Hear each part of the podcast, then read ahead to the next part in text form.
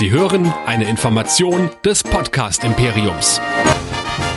Live aus den Nerd Studios in Düsseldorf. Infizierte, Walker oder lieber Zombie? Egal, Hauptsache Untote. Hier kommt Nerdizismus, die Podcast-Show von Nerds für Nerds. Heute mit Dead Nerds Talking. Und hier sind eure sprechenden Untoten. Hier sind Chris, Andreas und Michael. Herzlich willkommen zu Dead Nerds Talking, dem Zombie, Walker, Clicker, Stalker, Untoten Podcast hier bei nerdizismus.de. Mein Name ist Chris und mit mir dabei der Andreas. Hallo. Hallo, ich freue mich mal wieder mit dir über, äh, naja, Untote sind's ja nicht, über infizierte Menschen reden zu dürfen. Die habe ich in meiner Aufzählung gerade noch vergessen. Ja. Und natürlich noch dabei der Mann, der uns über das Spiel aufklären wird. Hallo Michael. Hallihallo. Ja, wir werden alle oder wir reden schon alle 14 Tage über die neue Hitserie am Streaming, Pay-TV, wie auch immer ihr es nennen wollt, TV-Himmel, nämlich The Last of Us. Und heute werden wir uns der Folge zwei infiziert und der Folge drei Liebe mich, wie ich es will, widmen. Bevor wir aber dazu kommen, Michael, steigen wirklich eine Menge Leute ganz neu bei uns ein und neben dem Hinweis, dass sie vielleicht den Dead Nerds Talking Feed in Zukunft lieber nicht mehr abonnieren sollten und dafür den reinen Nerdizismus Feed, hast du noch ein paar andere Hinweise. Ja, ein paar andere Hinweise und diese Hinweise finden sich immer auf nerdizismus.de, denn da findet ihr alles, was wir so in den letzten vielen, vielen Jahren schon gemacht haben. Wir reden einfach über alles und die Anlaufstelle dafür ist nerdizismus.de, denn das Wichtigste ist, da findet ihr auch diverse Feedback-Buttons, wie zum Beispiel diesen Mail-Button, wo ihr an die info.nerdizismus.de schreibt, um uns zu sagen, was für einen Murks wir hier denn fabrizieren oder nicht. Oder ihr schreibt uns äh, was per WhatsApp an die 0152596477709 oder diskutiert mit uns fleißig mit auf Discord unter nerdizismus.de. Und natürlich freuen wir uns auch immer über Bewertungen bei iTunes, Spotify und Podcast Addict. Das hilft einfach, dass diese Show in den Charts besser gefunden wird und der Algorithmus das Ganze hier ein bisschen nach oben zieht und dann können noch mehr Leute ähm, Nerds des wahren Nerdizismus werden. Und das ist ja eigentlich das, was wir wollen, ja, Nerdizismus for life. So. Feedback haben wir in der Tat auch etwas gekriegt über verschiedene Wege. Und da möchte ich doch den einen oder anderen einfach mal ein bisschen exemplarisch rausgreifen auf Discord. Hat Tarantino geschrieben. Ja, auch Tarantino hört uns regelmäßig. Ich habe tatsächlich ein bisschen gebraucht, bis ich bei The Last of Us reingekommen bin. Ich gehöre zu der seltenen Gattung derer, die die Spiele nie gespielt haben und somit komplett unvorbelastet daran gehen konnten. Zu kritisieren habe ich eigentlich gar nichts. Alles macht einen sehr wertigen, glaubwürdigen Eindruck und man nimmt den Schauspielern ihre Rollen ab. Lediglich Ellie fand ich über weite Strecken der ersten beiden Folgen etwas anstrengend. Das ist keine Kritik, sondern eher eine persönliche Abneigung gegenüber rebellischen, vorlauten Teenagern.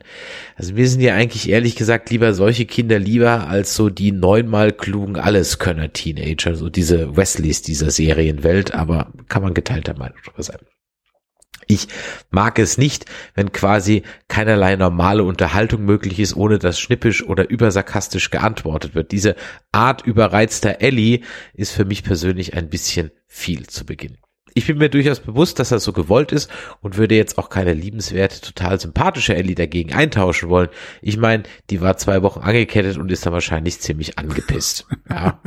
Good point. Ah, ja, ich arbeite ja jeden Tag mit solchen ähm, Menschen zusammen und ich sage dir, es gibt solche Menschen. es gibt auch die Vorlauten, mit denen man nicht so richtig viele äh, ernsthafte Gespräche führen kann, bevor man nicht erstmal zehn Sprüche bekommt. Und eigentlich sind mir die auch lieber als die neunmal klugen. Das muss ich dir, da muss ich dir vollkommen recht geben, Chris. Welche Altersklasse unterrichtest du? Alle, aber Alle. Ähm, vornehmlich äh, ab 15 aufwärts und äh, ja, also gerade so so 14, 15-Jährige irgendwie so, sagen wir mal neunte Klasse, das ist schon ähm, ein hartes Pflaster, sagen wir mal so. und äh, aber es macht auch dann tatsächlich manchmal auch einfach mehr Spaß, weil du äh, dann halt auch so ein bisschen dagegenhalten musst. Und bei den äh, coolen kannst du es auch. Da kannst du dann dagegenhalten und die können das dann auch schlucken. Das finde ich ganz schön dann. Ja. Oh, es gibt tatsächlich noch äh, äh, Kinder von heute, die nicht gleich in eine Opferrolle gehen. Das ist schön. Das freut mich. Ja, ja, ganz viele. Da, die haben schlechteren Ruf als, äh, als es äh, der Fantastisch. Fakt ist. Es ja. gibt also noch Hoffnung. Äh, Tarantino schreibt noch weiter, die dritte Folge hat mich aber dann richtig abgeholt. Ich will jetzt nicht spoilern, weswegen ich nur so viel sage, dass mir diese Folge genau das gezeigt hat, womit ich nicht gerechnet hatte und ich schon immer gerne gesehen hätte und nun endlich auch bekommen habe. Wenn es auf diesem Niveau weitergeht, dann wird mich diese Serie definitiv abholen und ist ein richtig, richtig dickes Brett. Ja, Tja, Absolut. Dann haben wir eine E-Mail von unserem Stammschreiber und Hörer Al Mercy. Hallo Chris, Michael und Andreas. Ich habe das Computerspiel noch nicht gespielt. Also, ne, es ist gar nicht so, dass man jetzt sagen kann, da hat hier jeder das Spiel gespielt, der die Serie guckt. Überhaupt nicht. Ja, ich würde sogar sagen, dass die Mehrheit das Spiel gar nicht kennt. Hatten wir in der ersten Folge ja gesagt. Zum einen, weil es ja nur für PlayStation gibt. Das heißt, für andere, glaub, PC gibt's glaube ich noch, aber nicht für Xbox. Das ist ja das eine. Und ähm, das andere ist, wenn ich mir auch hier kurzer Exkurs die Google Trends anschaue, dann schießt diese Decke im Vergleich zu den anderen einfach echt krass durch die Decke. aber das finde ich total spannend, weil das ähm, Spiel ja eigentlich wesentlich höhere Verkaufszahlen haben müsste als die Serie Einschaltquoten. Das heißt, eigentlich müssten doch ähm, die Leute, die, die, die das Spiel schon gespielt haben und die Serie jetzt gucken, müssten ja in der großen Mehrzahl sein. Also deswegen, ähm, also das Spiel ist ja definitiv gerade erfolgreicher anhand der, der, der Zuschauerzahlen als die Serie. Ja, aber ich glaube, dass viele von denen, die das Spiel dann gespielt haben, A, jetzt auf jeden Fall einschalten. Sowieso. Ja. Äh, Die Verkaufszahlen vom Spiel und die Downloadzahlen vom Spiel gehen auch wieder gerade krass nochmal richtig durch die Decke. Und das zweite ist auch, glaube ich, dass das vom Appeal her, so mit Petro Pascal und so, weißt du, ich glaube, das ist so, wenn es nicht in Deutschland halt wieder auf ähm, Sky versendet werden würde, oder sondern wenn das auf Netflix laufen würde, ich glaube, das wird durch die Decke gehen. Ja, aber auch HBO äh, hat ja, keine Ahnung, 10 Millionen vielleicht, die das Mhm. dazu gucken und das Spiel ist ja wesentlich häufiger verkauft worden. Deswegen, ähm, ich hätte jetzt gedacht, dass die meisten Leute, die die Serie gucken, das Spiel auch wirklich gespielt haben. Deswegen, aber äh, ist ganz spannend, dass jetzt schon der zweite ist, der sich da bei Discord gemeldet hat, der es eben nicht gespielt hat. Ja, und ich ja auch nicht. Ja, ja, eben, genau. Also machen wir weiter. Also er hat das Spiel nicht gespielt. Äh, für mich funktioniert das Worldbuilding aber nicht so gut. Das fing mit diesem Wissenschaftler an. Der Kerl hat einfach Stuss gelabert. Ein Pilz kann angeblich die Temperatur im menschlichen Körper nicht aushalten. Pilze befallen den menschlichen Körper doch die ganze Zeit. Der beliebte Fußpilz, aber auch innere Organe, wenn das Immunsystem geschwächt ist. Das Verhalten verändern können auch Viren, Tollwut zum Beispiel. Und die sogenannte Zombie-Ameise ist nicht wirklich tot. Also muss der Pilz die Verwesung nicht verhindern, weil das Immunsystem der Ameise das macht. Und so eine komplexe Anpassungsleistung, wie das Verhalten von Wirtstieren verändert, das braucht lange. Das zieht ein Pilz nicht einfach aus dem Hut. Fünfmal Quatsch in einer einzigen Minute. Ja, weiß ich nicht, ist da nicht der, der Anspruch an eine Apokalypsen-Serie nicht vielleicht einen Ticken hoch? Ich finde es gerade ganz schwierig, weil ich jetzt mehrere Artikel gelesen habe, dass die Darstellung eigentlich ganz gut ist äh, von Mykologen. Ähm, äh, deswegen, ja, ich, ist jetzt schwierig, da irgendwas dagegen zu halten. Ich weiß nicht, wie gut sich Al Mercy dann äh, in der Mykologie auskennt. Aber es wurde ja im Prinzip auch noch gesagt, dass Cordyceps äh, sich ähm, im Prinzip im Menschen nicht ausbreiten kann, weil es dafür eine höhere Temperatur oder doch eine höhere Temperatur bräuchte. Schwierig, kann ich gerade nicht so richtig einschätzen. Wir können ja darüber gleich nochmal sprechen, wenn es ja dann wirklich an die Aufklärung geht, wie Ja. das in dieser Welt passiert ist. Er schreibt weiter, mir ist eine plausible Aufklärung auch lieber, als wie bei TWD gar keine Erklärung. Keine Erklärung ist immer noch besser als offensichtlicher Quatsch. Kein Pilz bringt eine 80-jährige Oma dazu, wie eine 20-jährige rumzuhüpfen, außer ein Magic Mushroom vielleicht. Naja, dann hättest du ja einen Pilz. Dann sollen sie lieber sagen, es ist ein unbekannter Organismus aus dem All, aber so fühle ich mich jetzt veralbert. Okay. Ich, also ich kann da nicht mitgehen, aber okay. Apropos The Walking Dead. Die Zombies bei The Walking Dead sind harmlos, aber es sind eben über 300 Millionen Zombies, die den 50.000 Überlebenden gegenüberstehen, ähm, die sich in winzigen Communities vor den Horden verbergen. Die Menschen sind einfach zu wenige und zu verstreut, um gemeinsam gegen die Walker vorzugehen. Erst mit der Einführung von CRM und Commonwealth wird das Setting absurd. Ob das Last of Us Setting plausibel ist, kann ich bisher noch nicht sagen. Militärdiktatur passt jedenfalls. Zweifelhafter finde ich schon die Firefly-Leute, die quasi auf der Seite der Infizierten kämpfen, indem sie die Soldaten töten, die die Stadt beschützen. Das finde ich einen ganz interessanten Aspekt dass man es natürlich auch so lesen kann. Ich meine, wir hatten im letzten Podcast ja gesagt, dass die Firefly so ziemlich die ineffektivste Partisanentruppe ever ist. Ja. Also seit, seit 20 Jahren da äh, äh, die Stadtguerilla machen und halt keinen Schritt weitergekommen sind. Aber klar, man könnte natürlich an der Stelle auch sagen, hm, sind die nicht eigentlich eher kontraproduktiv? Boah, für mich aber auch wieder ein ganz schwieriger Punkt. Also wenn, wenn ich äh, die, die Faschos bekämpfe, bin ich ja nicht für die Anarchie. Also die wollen eine Demokratie einführen. Das ist ja irgendwie, die sind ja nicht auf der Seite der Infizierten. Also das finde ich auch einen schwierigen Punkt. Und im Gegensatz zu den äh, äh, der Militär, Militärdiktatur, die ja tatsächlich ähm, in der dritten Folge, um da minimal vorzugreifen, äh, selbst von dem sehr, sehr äh, liberalen Frank als Nazis beschrieben äh, werden. Ähm, äh, keine Ahnung, also gegen die zu kämpfen, das finde ich fast schon fast schon Bürgerpflicht, ehrlich gesagt. Also, keine Ahnung. Ja, schwierig.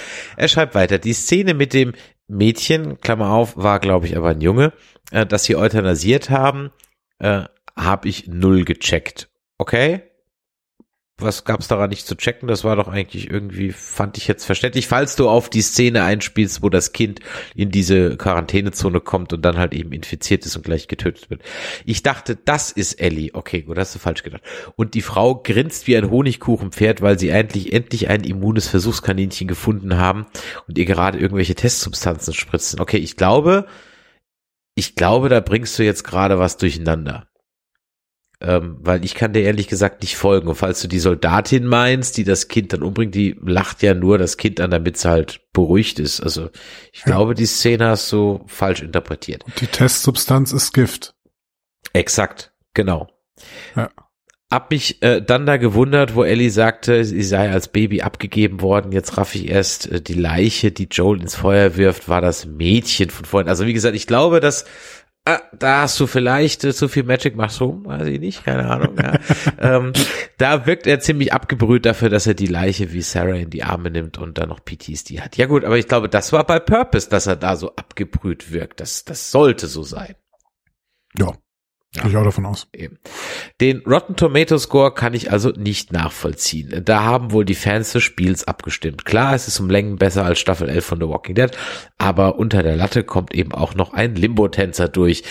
Durchwachsen würde ich sagen. Könnte noch richtig was gut werden oder totaler Reinfall. Immerhin neugierig, wie es weitergeht. Bin ich untote Grüße, L. Mercy. Okay, äh, finde ich gut, äh, dass wir an der Stelle auch einfach mal jemand haben, den es noch nicht völlig abgeholt hat ich bin gespannt, äh, wie er nach diesen zwei und vor allem Folge drei das Ganze sieht. Da werden wir ja heute auf jeden Fall äh, drüber sprechen. Und denn Andreas, du hast auf Twitter geschrieben, ich will nicht viel vor dem Podcast mit uns vor, vorwegnehmen, aber eventuell haben wir diese Woche eine der Top 10 Serienepisoden aller Zeiten gesehen.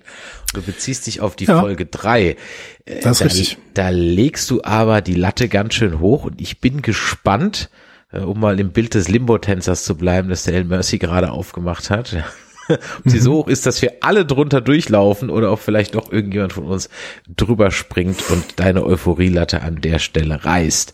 Ähm, ja, ich hoffe doch sehr auf Meinungspluralismus. Schauen wir mal, wie es wie es bei uns ausgeht. so, ich glaube, der Michael, da höre ich ihn, er ist auch wieder da. Du warst kurzzeitig rausgeflogen. Da bist du wieder. Ja. Perfekt, Hallihallo. prima. Pünktlich. Kurze, kurze ja. Anmerkung zu dem, was ich noch so mitbekommen habe. Ich glaube, da hatten wir letztes Mal schon drüber gesprochen. Also haben, ein paar Wissenschaftler haben sich ja zu, zu diesem, zu dieser Pilzinfektion gemeldet und auch gesagt, ja, in der Theorie ist es möglich, in der Praxis ist es durchaus sehr, sehr schwer, da die Pilze, die durchgegangen sind und zum Beispiel sich um diese, äh, wo es hier ja diese Pilzinfektion geht, die diese Ameisen infiziert haben, ähm, sehr spezialisierte Pilze sind und ähm, wahrscheinlich sich nicht gut genug auf die Menschen einstellen können, so dass wirklich nur Randgruppen vielleicht, vielleicht auch nur Nazis betroffen werden, so ungefähr. ähm, nein, aber dass, dass es durchaus schwer wäre für die Pilze, sich äh, auf eine allgemeine Spezies so groß wie die Menschheit zu konzentrieren, weil diese, selbst diese Subspezies der Ameisen, die sie angegriffen haben, sehr speziell sind und sogar die Ameisen, die mittlerweile ähm, umgehen, wenn die infiziert sind, so ungefähr. Also es ist nicht kein Ding der Unmöglichkeit, es ist nur ähm, sehr unwahrscheinlich, dass es so passieren wird oder kann. Ja, das hoffen wir doch mal, oder? Also ich, ich habe wenig Interesse daran, ehrlich gesagt. Andreas hat sich gerade wieder beruhigt gehabt nach dem letzten Podcast. Jetzt, jetzt denkst du schon. Und, und das Zweite dazu, ähm, das, das ist zum Thema Review-Bombing mal ganz interessant. Da kommen wir sicherlich dann bei der dritten Episode nochmal gleich zu. Aber die wurde in der Tat gereview-bombt auf IMDb, so dass es zeitweise eine der schlechtesten Episoden äh, Bewertungen ever auf der Plattform hatte. Aber dann sind die Fans hingekommen und wenn man sich jetzt so das IMDb anschaut, ist 53 Prozent auf 10. Das sind ungefähr 63.000 Votes. Und die, die es versucht haben runterzuziehen, sind auf 1 28,6 Prozent über 34.000 Votes, die versucht haben, aus der speziellen Ecke, die nicht so mit dem Thema klarkommen, das zu Review-bomben. Ja, guck mal, also ich habe Angst vor Cordyceps in meinem Hirn und andere Leute haben Angst vor küssenden Männern. Also das ist so. Das ist, auch schon, ist schon okay. So haben wir alle vor was Angst. Ja, ja, ja. Solange man vor was Angst hat, ist alles gut. Keine Angst haben wir und diese Überleitung ist wieder sensationell vor deinem Recap Yes. Denn die äh, Verweildauer in unserem Podcast zeigt, es wird nicht geskippt. Das als kleine Motivation für dich, lieber Andreas.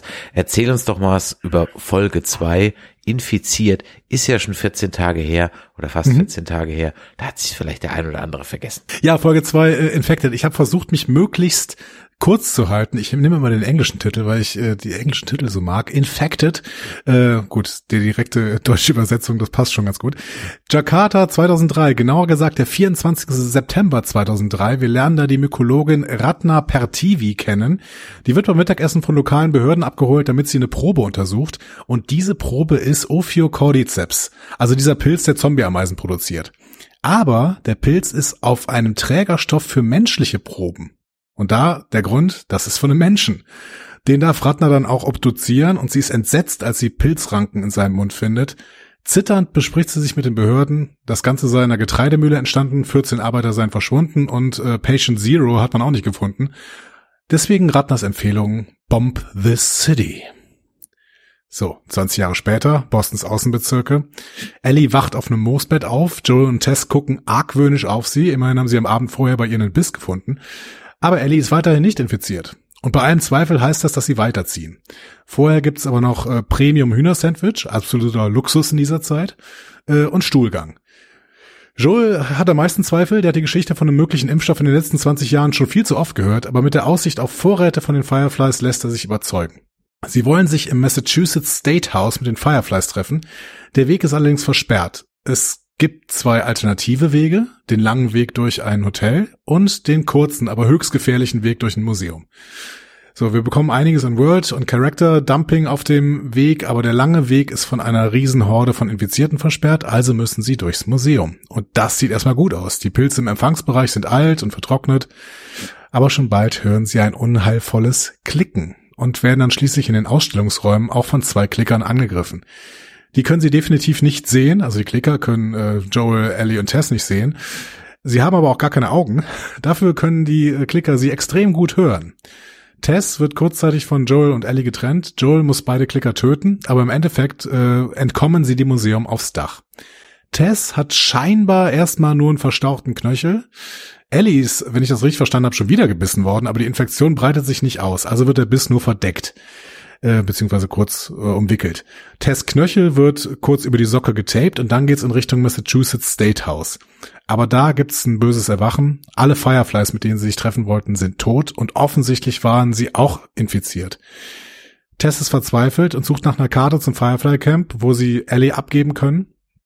Joel hingegen sagt, ja komm, dann lass abbrechen und in die Quarantänezone zurückkehren. Für Tess ist das keine Option, denn sie ist infiziert. Joel ist schockiert Tess bittet Ellie, den Verband um ihre Bisswunde abzunehmen und wir sehen keine Infektion bei Ellie. Der Biss wirkt sogar verheilt. Das heißt, Tess gibt Joel den Auftrag, Ellie zu Bill und Frank zu bringen, damit sie sie transportieren können. Dann erwacht aber plötzlich so ein Firefly. Joel tötet ihn und sofort werden Infizierte getriggert, denn wir hatten gelernt, dass die sich auch über lange, lange Strecken triggern lassen, über dieses Myzel-Netzwerk Untergrund. Ja, und dann läuft eine Horde in Richtung State House. Tess bereitet eine große Explosion vor. Joel und Ellie fliehen aus dem Gebäude. Tess wird wegen eines kaputten Zippos fast noch infiziert, aber sie jagt die Horde mit dem Gebäude und sich selbst final in die Luft. Ellie und Joel stolpern draußen vom Gebäude weg. Er hat Myzel-Netzwerk gesagt. Ja, es ist ein Myzel-Netzwerk, auch wenn dich das wieder an, an, an Discovery erinnert.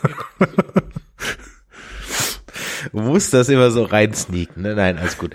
Ähm, in, in, in dem Zusammenhang in der Tat, äh, es gibt ein, einen Pilz, den man gefunden hat, der ähm, irgendwie, ich glaube, ich habe jetzt nicht umgerechnet, wie viele Hektar es sind, aber irgendwie drei Quadratmeilen groß ist.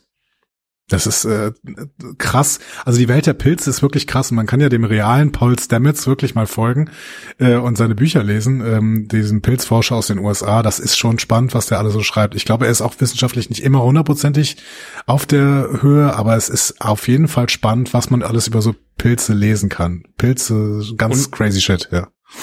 Und es gibt eine wunderbare Doku, die irgendwo auch, glaube ich, auf Netflix ist, wo man sieht The World of Fungus oder mhm. irgendwie sowas in der Art, die sehr schön einfängt, wie das alles alles wächst und wie es gedeiht und das ist ja wirklich so ähnlich wie in der Serie im Intro ganz nett anzusehen, was das angeht. Dann kann ich an der Stelle einfach noch die Riege vervollständigen, dann lest euch einfach mal das Vogelbuch des Ornithologen James Bond durch, das ist auch gut. okay. Gut, dass du Vogelbuch Naja, aber es ist, es ist ja interessant. Ein Vö kein Vögelbuch. Der war mir zu billig, der Gag. Den wollte ich nicht bringen. Selbst dir so ein Gag zu billig ist. Also ja, und ich nehme je, und ich nehme jede Pointe mit. Ich habe zum Beispiel in dem Zusammen heute auch mal, äh, ganz ehrlich, ich bin sehr stolz auf diesen Tweet, auch wenn er jetzt nicht großartig durchgegangen ist. Brent Spiner hatte ja heute Geburtstag, um nur mal einen kurzen Aus, äh, Ausflug ähm, zu Star Trek zu machen. Äh, an dem Tag, wo wir jetzt aufnehmen, dem äh, zweiten, zweiten hat Brent Spiner Geburtstag und dafür kann man ihm ja auf Twitter auf jeden Fall gratulieren und we really We are really excited about Brent Spiner's role in Star Trek Picard. Lore has always come short with Alex Kurtzman. Oh. Ich finde den gut. Ich finde den, der muss ich jetzt mal selber loben, aber äh, er ist noch nicht so steil gegangen, aber der Ami schläft auch noch. Ich muss den noch mal retweeten. So, ja, so zurück zu Lücke. Also ich glaube, der Michael steht schon so im Hintergrund und hebt die Hand und würde gerne was sagen. Alles, alles gut. Ich, ich bin ja geduldig. Ich bin ja ein geduldiger Mensch, was das angeht. Das habe ich ja gelernt bei Chris, geduldig zu sein, so ungefähr. also, ich, ist interessante Folge, weil sie einerseits teilweise nah am Spiel dran ist, aber auch sehr starke Unterschiede im allgemeinen Lore zum Game wieder aufbaut. Gerade wie die Infektionen funktionieren und äh, wie sich das Ganze verbreitet. Denn der größte Unterschied im, ist hier, dass wir quasi wirklich dieses myzelen Netzwerk haben, wo über Meilen oder mindestens über mehrere Kilometer oder hunderte Meter die Infizierten auf sich aufmerksam machen können, was das angeht, was ja schon naturgemäß da ganz gut reinpasst. Im Spiel haben wir allerdings, falls ihr beide euch erinnert, ähm, einen wesentlich anderen Punkt und zwar Sporen, über die das verbreitet äh, wird. Es gibt immer Bereiche, wo man reingeht, wo man eine Maske aufsetzen muss, Ellie zum Beispiel nicht, wo man durchgeht, um nicht infiziert zu werden und die werden dann natürlich, wird visuell auch ganz nett dargestellt. Das hat mich irgendwie insgeheim immer so ein bisschen an Silent Hill erinnert, diesen Silent Hill Filter, den man am Anfang der Silent Hill Reihe, Reihe, immer hatte. Aber das haben wir jetzt nicht und das wurde auch ganz bewusst geändert, weil ähm, ein über die Luft übertragbares Virus, in dem Fall ein übertragbarer Pilz, äh, dann hätte man in dieser Welt wahrscheinlich gar keine Chance mehr gehabt, was das angeht. Ja, und, und Pedro Pascal, Pedro Pascal wollte wahrscheinlich nicht wieder mit Maske quasi die gesamte Serie durch rumlaufen. Ja. Exakt, ich wollte es gerade sagen, dann hätte man wieder solche Fantasiemasken wieder bei Avatar oder so äh, finden müssen. Und das ist ja dann auch relativ aufwendig, weil entweder siehst du das Gesicht nicht oder du machst es halt wie ein Avatar und musst halt die Plastikhaube dann jedes Mal per CGI dann noch nachträglich hinzubasteln, was halt auch wieder aufs Budget geht. Also von daher Das ist, glaube ich, ja. so an der Stelle mal ein, eine, eine Änderung, die echt in Ordnung war. Lass uns kurz beim, nennen wir es mal Prolog oder Cold Open bleiben. Mhm. Äh, ich bin auch hier wieder freudig überrascht, dass sie es wirklich schaffen, so eine Atmosphäre innerhalb weniger Minuten und so eine kleine Geschichte innerhalb von 15 Minuten, das glaube ich, zu erzählen. Also genauso wie sie es in Folge 1 geschafft haben, einfach nur durch diese TV-Sendung so einen gewissen Grundton zu, äh, zu setzen, fand ich das hier und auch so mal die Wahl, so mal Indonesien, weißt du mal was anderes. Das war jetzt ja, halt super. nicht, mhm. ja, so die, die afrikanischen Affen, da haben wir ja dann später ja dann auch nochmal so diesen Gag von Ellie, wahrscheinlich irgendwie vielleicht mal Outbreak gesehen hat oder auch nicht, ne, kann sie ja nicht gesehen haben, wohl vielleicht mal auf einer DVD. Ähm, also das fand ich schon mal sehr, sehr angenehm. Auch ganz ehrlich irgendwie, dass das auch nicht so übersetzt war und so. Und vom Schauspiel her, von dieser Schauspielerin, die da diese äh, äh, Pilzkundlerin da äh, mhm. spielt hat, fand ich also richtig toll. Und das war eine schöne Geschichte, die auch dann ja eine gute Origin Story für die Infektion hat, denn es ist das Mehl, ja. Und wenn ihr äh, drauf geachtet habt, äh, was ihr ganz sicher getan habt, aber für alle, die es nicht getan haben, sage ich es nochmal. In der ersten Folge, wir haben die Cookies angesprochen, die nicht gegessen werden. Und da ist äh, Joel und äh, wie heißt die Tochter nochmal? Sarah? Sarah. Mhm. Genau. Und auch sein Bruder essen Eier, Fleisch. Er ist ja auf Atkins, ja, da isst sie ja keine Kohlenhydrate, also nichts mit Mehl. Und deswegen kommen die da erstmal gut drum rum. Ja, super, super Zusammenhänge und allgemein, ähm, auch wenn das ein kleiner Blick auch in die nächste Folge schon ist, ich finde es super, dass sie in jeder Folge so ein bisschen was zu dem Ausbruchsgeschehen hinzufügen, wie das dann alles vor 20 Jahren passiert ist, wie schnell das auch passiert ist, das erzählen sie ja dann in der dritten Folge, aber auch ähm, was da allgemein am Anfang Anfang geschehen ist einfach. Ne? Also das haben wir in der ersten Folge natürlich gesehen mit diesem langen Rückblick, aber wir sehen es dann eben auch mit diesem Blick nach Jakarta, wo ich dir auch recht gebe, super, dass wir mal in Indonesien sind. Ich glaube auch in Indonesien ist das richtig abgefeiert worden, wenn ich das richtig auf Twitter gelesen hatte, dass äh, als so die ersten Bilder kamen, dass wir wirklich dann irgendwie eine ähm, äh, Jakarta so ein Stück weit nachgebaut haben, auch wenn das dann irgendwo in Kanada war. Ähm, also äh, richtig, richtig toll. Und dann äh, als Ergänzung dann auch in der dritten Folge, wo wir dann zwar keinen ähm, Prolog haben, aber wo wir dann auch darüber erfahren, ja, das ging halt relativ schnell. Freitagabend erste Meldung und äh, Montag war die Welt im Arsch. So, ne? Und das ist äh, mhm ja, mir gefällt das total gut, dass man, dass man hier wirklich auch äh, reinblickt, wie schnell das geht, wenn so ein Pilz tatsächlich oder wenn so eine richtig tödliche Pandemie sich äh, verbreitet. Genau. Ist das auch ein bisschen versteckte Globalisierungskritik? Na, na, na, na, na, äh, in der Serie drin. Was ich schön fand auch an der Darstellung einfach mal in Indonesien, erstmal, das waren keine Deppen, ja. Also nee, überhaupt nicht, ja. Mhm.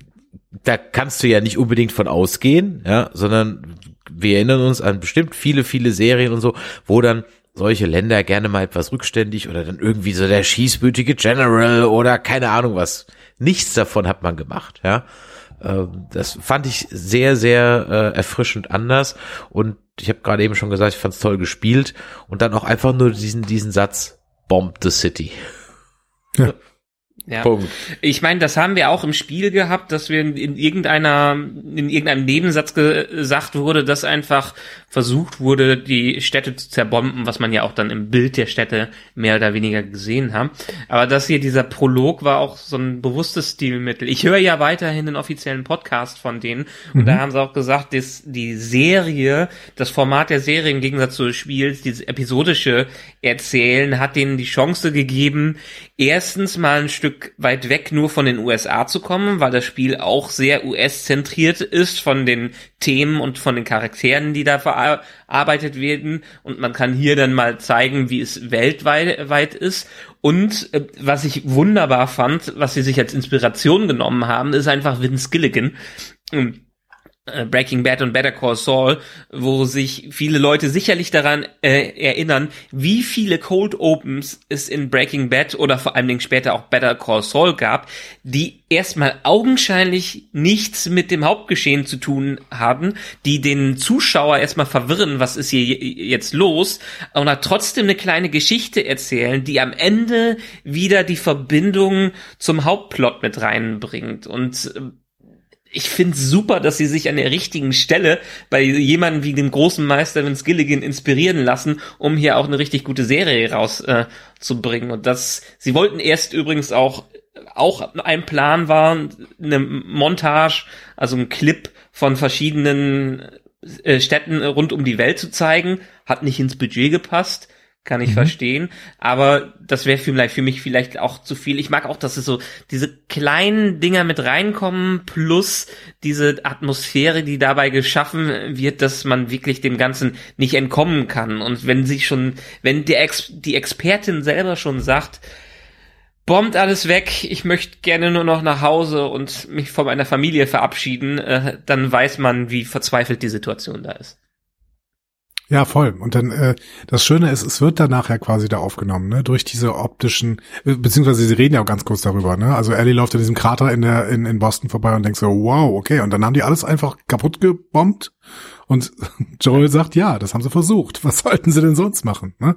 Beziehungsweise auch später über dieser, dieser Versuch, ja, ähm, es sind halt keine Zombies, es sind Infizierte und äh, ein Toter kann sich zumindest nicht infizieren. Das heißt, ähm, dass das Vorgehen da gerade vom Militär relativ ähm, brachial war, äh, das kommt ja alles quasi schon in diesem Cold Open auch äh, rüber, weil die Frau sagt, ja, wir haben keine Chance, wir müssen jetzt ganz schnell hier alles kaputt machen, ähm, weil ansonsten äh, sind wir Fakt. Ja. Ich möchte an der Stelle ganz kurz nochmal gucken, ob sie es durchziehen. Das war jetzt in Folge drei nur so ein bisschen, aber mal schauen. Es, zumindest in der Eröffnungsszene der ersten Folge und jetzt auch der zweiten Folge hatten doch viele Szenen alles so einen leichten, ja, ich würde mal sagen, so einen goldgelben Filter über allem. Achtet mal ein bisschen drauf. Äh, vielleicht ist das auch so, so eine kleine Anspielung, Foreshadowing auf diese gelben Pilze, weil es hat, es hat alles so ein, achtet mal drauf, die Wände sind ein Ticken gelber, gelbe Tapeten und so. Mhm. Und die, das Studio hatte auch so einen Gelbtouch. Ja, mal gucken, ob es bei den, wenn noch mehr Rückblicke kommen, die vor der äh, Infektion oder Pandemie spielen, die auch so einen gelben Touch hat. Ist mir so aufgefallen. Mal gucken, ob es dabei bleibt. Wenn du so gerade bei den visuellen ja. bist, dann möchte ich nochmal mit einwerfen, dass der Regisseur dieser Folge ja Neil Druckmann selber war, also derjenige, der auch fürs Spiel verantwortlich war. Und mir ist das sehr krass in vielen, vielen Szenen in dieser Folge aufgefallen, äh, wie sehr er einfach videospielmäßige Kameraschwenks gemacht hat und Drehungen, die man eigentlich sonst aus so einer Third-Person-Perspektive äh, kennt. Also ich, ich habe in der ganzen Episode immer wieder gedacht, Okay, ja, klar ist der dahinter. Das sieht aus wie, das sieht aus wie real gefilmt, aber mit der Intention von einem Videospielspezialisten dahinter. Trotzdem ist es aber nicht einfach nur die Cutscenes nachge nachgedreht. Also ja, nee, es, es gibt teilweise auch da in dem, in dem Parliament House und so weiter in Boston eins zu eins Szenen wie aus dem Spiel. Aber du hast nie das Gefühl, da ist jetzt einfach nur die Cutscene ähm, in real nachgefilmt worden. Ja. Was man ja hätte machen können. Man hätte ja im Grunde genommen einen zweieinhalb Stunden Film aus den Cutscenes machen können, da wäre The Last of Us das Spiel eins durch gewesen. Punkt. Ja, aber ich meine, wie gesagt, wenn man sich mal anhört, wie die beiden in einem Podcast darüber reden, da ist schon unglaublich viel Liebe einerseits für das Medium TV und Film drin und andererseits auch diese Liebe für das Spiel und das merkt man einfach an allen Ecken und Enden, dass da nichts Halbgares ja. produziert wurde, sondern dass da einerseits Experten aus allen Ecken zusammengekommen sind, um wirklich was Größeres am Ende zu schaffen. Ja, und ich meine, da bietet sich natürlich, auch wenn es mir total schwer fällt, wieder dieser Vergleich mit The Walking Dead an. Ne? Also sie schaffen es wirklich hier immer wieder in jeder einzelnen Szene. Wir gehen hier einen anderen Weg, dann haben wir wieder ein ganz anderes Setting. Vor allen Dingen so eine Unterschiedlichkeit der Settings selbst in zwei Folgen schon hinzukriegen. In The Walking Dead wären die jetzt wieder eine halbe Folge durch den Wald gelaufen, hätten sich da unterhalten, weil das muss ja was erzählt werden. Nein, hier schaffen sie gleichzeitig Szenerie, gleichzeitig ähm, Blick auf die Welt, sodass wir uns davon ein Bild machen können. Und nebenher kriegen wir Infodumping ohne Ende und Character-Dumping ohne Ende. Und wir, wir erfahren, ähm, was, was Ellie für ein Typ ist, was äh, Joel für ein Typ ist, wie der zu ähm, Tess steht. Wir, wir erfahren, äh, wie die Infizierten funktionieren. Wir können sie uns auch anschauen. Wir können auch sehen, wie die, äh, wie die Angst verteilt ist quasi in dieser kleinen Gruppe. Es, ich finde es wirklich, wirklich brillant, wie die hier einerseits eben die Szenerie, das Worldbuilding äh, hinkriegen und auf der anderen Seite uns dabei noch Informationen über alle möglichen Charaktere liefern. Also es ist äh, richtig, richtig gut gemacht. Ja.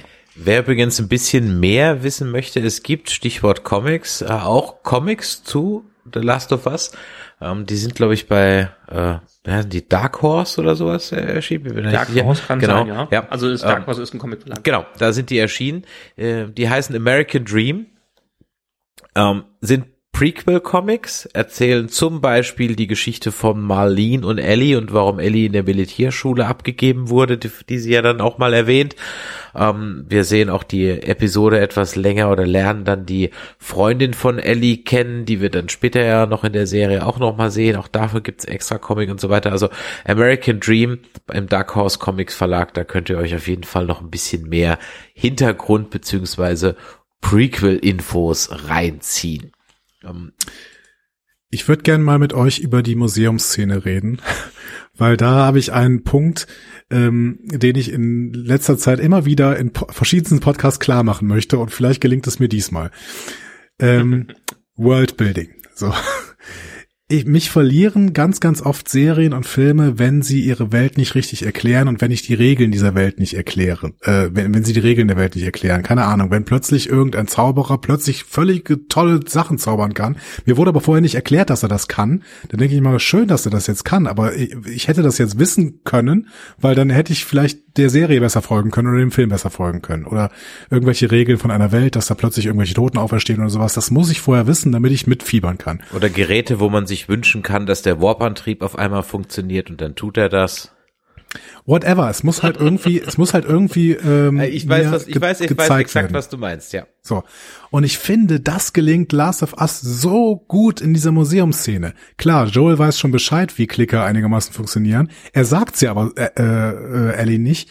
Wir erfahren das mit Ellie, aber wir erfahren das sofort am Anfang, dadurch, dass wir sehen, dass dieser Klicker auf sie zuläuft und sie aber nicht sieht er hatte keine Augen, aber er sieht sie halt nicht. Und dadurch erfahren wir, okay, dieser Klicker kann offensichtlich extrem gut hören. Deswegen sagt Joel vorher, okay, wir müssen ruhig sein. Und mit ruhig meine ich still, lautlos, ne, so.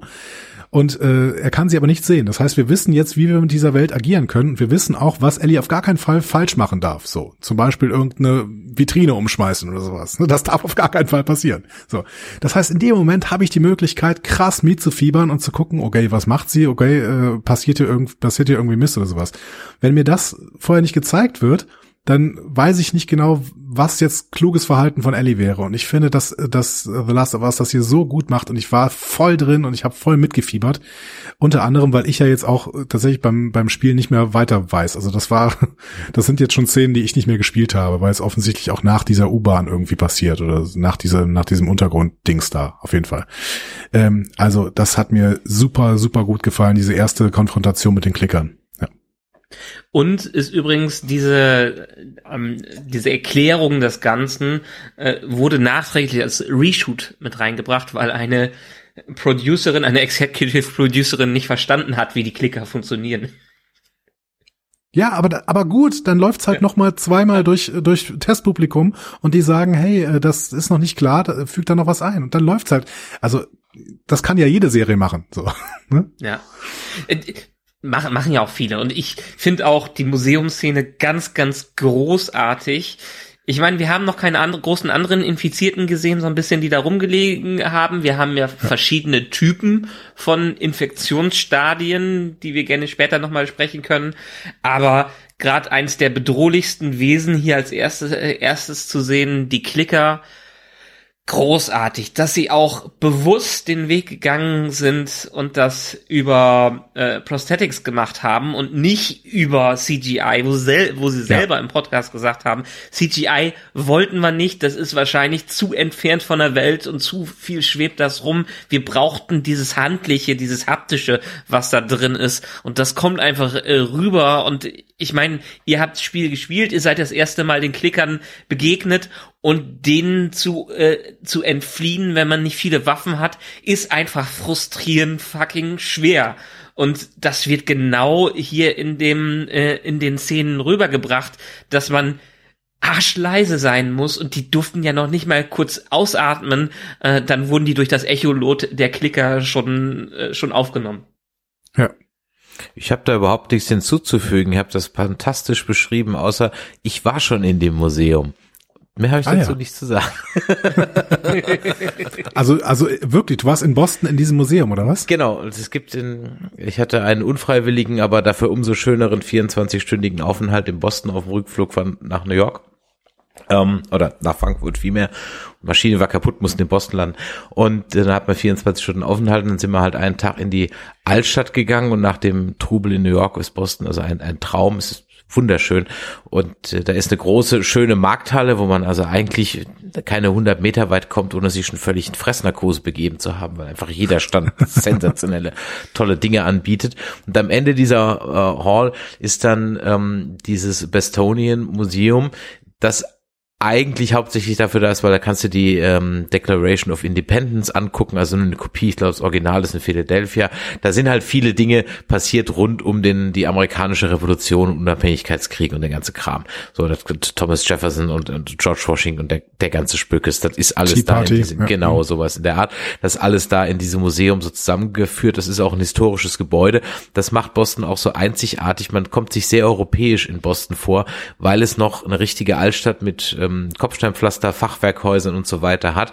Und wenn man die Hauchhäuser im Hintergrund einfach mal geistig ein bisschen ausblendet, dann hast du ein richtiges europäisches Feeling drin.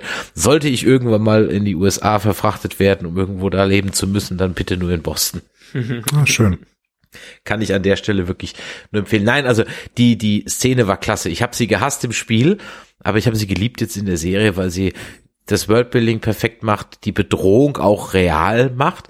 Ich habe hier so ein bisschen das Gefühl, gut, wir sind jetzt erst in der dritten Folge, ne? da kann auch viel passieren. Wir werden ja ungefähr vielleicht so 20 Folgen am Ende des Tages haben, Spiel 1 und 2, Staffel 1 und 2. Staffel 2 wurde, by the way, auch schon bestätigt und Auftrag gegeben. Ähm, da kann auch viel passieren. Wir kennen das von The Walking Dead. Ne? Äh, Walker sind immer nur dann gefährlich, wenn das Drehbuch es braucht. Bisher muss ich aber ganz ehrlich sagen, die sind eine richtige Bedrohung und im Gegensatz zum Spiel fokussiert sich auch die Serie mehr auf diese ähm, infizierten Bedrohungen als auf Fedra. Also im Spiel ist eigentlich die Bedrohung bis auf ein, zwei Abschnitte mehr durch irgendwelche äh, Raiders oder Räuber äh, oder sonst irgendwas oder halt durch Fedra als durch die Infizierten an sich selber. Trotzdem sind wir ja auch hier vor allem Ding in der ganzen äh, Boston-Szene, da ist Fedra denen auf den Fersen und Tess ja. muss Fedra ablenken quasi, damit die abhauen. Ich finde es aber gut, dass es auch hier den, die Perspektive genommen äh, äh, gewechselt haben und das ist es, was in der Adaption funktionieren muss. Die haben argumentiert damit, dass es eigentlich keinen Sinn macht, dass Fedra da irgendwo rumläuft. Die wollen in ihrer QZ sein, ihre, in ihrer Quarantänezone und wollen da quasi das Ding beherrschen. Die haben keinen Grund, da irgendwo in der Wildnis rumzuhüpfen und äh, die zu verfolgen. Deshalb macht es Sinn, dass sie sich hier eher mit den Infizierten beschäftigen und die Bedrohung äh, kennenlernen. Das das finde ich schön, dass man sich dann nochmal Gedanken macht, was, was funktioniert im Spiel. Im Spiel funktioniert es vielleicht eher gegen menschliche Antagonisten in diesen Szenen zu kämpfen.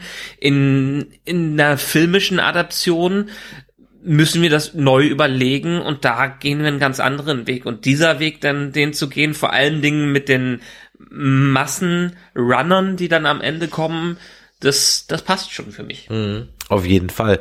Und auch die wir hatten es, glaube ich, im letzten Podcast davon, ne, der Frustfaktor im Spiel mit dem Munitionswangel, auch der wird ja, damit wird ja hier auch so ein bisschen gespielt. Also die ballern ja nicht rum wie bescheuert, ja.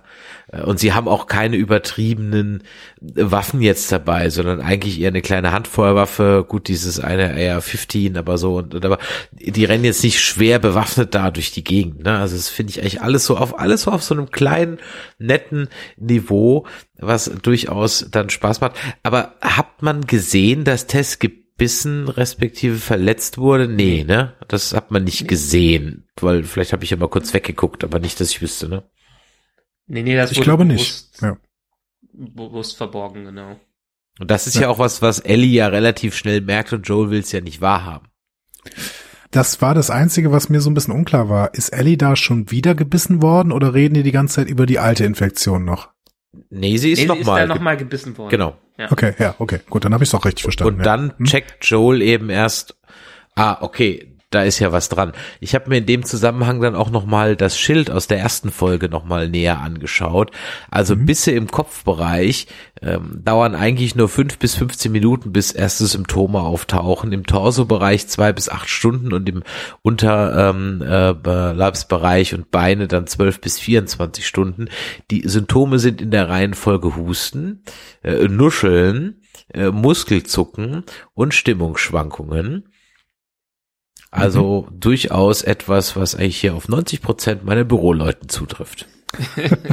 Wollte ich sagen, nach ein paar Alkoholiker trifft das auf fast jeden zu, so ungefähr. Nach ein paar Pilzen, Aber- meinst du? Na, ja, ja, nach, nach, oh, oh, Slow Clap, Slow Claps. Ja, Ja, nee, aber hier ist es auch, auch, auch wieder bewusst und deshalb, ich meine, ich argumentiere ja für unseren Podcast, dann braucht ihr den offiziellen Podcast nicht mehr zu hören, weil ich so, euch sowieso alles erzähle, was da drin gesagt wird. Äh, dass Ellie hier gebissen wird und nicht jemand anderes, ist auch nochmal so eine Unterstützung des Filmischen, dass man sagt, ja, hier muss was bewiesen werden. Im Spiel muss das nicht extra noch bewiesen werden. Da hat man vor allen Dingen noch diese Sporen, wo sie einfach durch die Sporen laufen kann. Aber hier ist es so, wir kennen dich nicht, wir wissen nicht, was du machst und das ist, und wir trauen dir auch nicht, kann ja auch irgendwo anders herkommen. Und das ist dann der hundertprozentige Beweis, dass es so ist. Die Tess, die ist da schon ein bisschen vertrauensseliger, aber der Joel merkt man ja gegenüber Ellie ist der sehr, sehr skeptisch, was das angeht. Und das ist halt der ultimative Test. Hey, da ist was Besonderes mit dem Mädchen los. Hat euch die ganze Museumsszene auch auf so einer Metaebene irgendwie so ein bisschen an Herr der Ringe und das ganze Geschehen in Moria erinnert? Mich irgendwie schon. Sie kommen so rein, da läuft man eigentlich nicht durch, aber es ist halt irgendwie die Abkürzung. Na gut, dann gehen wir halt rein. Dann ist es erst gefährlich, dann wieder nicht. Dann sind die, die Klicker oder die Orks dann da, dann sind sie weg, dann sind sie wieder nicht da. Und am Ende bleibt einer auf der Strecke. Nämlich äh, Gandalf respektive in dem Fall Tess. Ich weiß, es war Ja, jetzt sehr man- meta, es ist- aber ich wollte es euch mal ja. gesagt haben. Wir haben keinen Brunnen, der die Orks auf äh, einen aufmerksam macht, wo ein Mary was runterwirft. Nee, wir haben eine Pflanze, wo drauf getreten wird Exakt. und dadurch wird die Ork-Armee aufmerksam gemacht. Ja, es stimmt schon sehr, sehr nah aneinander. Auch so vom atmosphärischen her, ja. Also, natürlich alles kle kleiner, ja, in einem kleineren, Ja. kleineren äh, Maßstab, aber schon irgendwie so. Und über allem droht ja diese Herde, die man halt vorher gesehen hat. Ich fand das Ja. auch ganz, ganz gut gemacht, weil die schwebt dann so ein bisschen über allem. Die macht auch plausibel, warum man diesen Weg nicht gehen kann, sondern halt den anderen gehen muss, weil niemand würde freiwillig da lang laufen. Da würde ich vielleicht auch noch sagen, ähm, ich finde auch, dass das ein Motiv ist, das ja natürlich schon relativ häufig gezeigt wurde. Ne? Also und da macht jetzt äh, The Last of Us nichts total Neues. Wenn ich daran denke, äh, The Long Night bei Game of Thrones war jetzt vielleicht nicht mehr die beste Folge, weil es ja auch in der letzten Staffel war, aber die hatte eine ähnliche Szene gehabt, ne? Mit mit Arya in der ähm, in der Bibliothek im äh, im Schloss in Winterfell. Ne? Ähm, wo sie sich auch da rumschleichen mussten. Da sind da so ein paar von den äh, Monstern quasi und die darf sie im Prinzip nicht ähm, äh, rufen und im Endeffekt äh, ruft sie sie aber doch und dann kommt doch die gesamte Armee und muss da, ne, die die ganze Zeit droht. Äh, das ist ja auch sehr, sehr ähnlich und ich finde auch, dass das schon öfter gezeigt worden ist und dementsprechend so ein eingespieltes Setting ist. The Last of Us macht das einfach ziemlich gut hier. So, also, Ja, du, klar, also nur weil ich es Ja. kenne, heißt ja nicht, dass es dann auch noch gut umgesetzt wird. Gar, genau, genau, eben. So. Ja, dann hüpfen wir mal weiter zum Ende der Folge, nämlich äh, dann in die äh, ich, Town Hall, National Hall oder irgendwie wie das Ding heißt, ich habe es vergessen.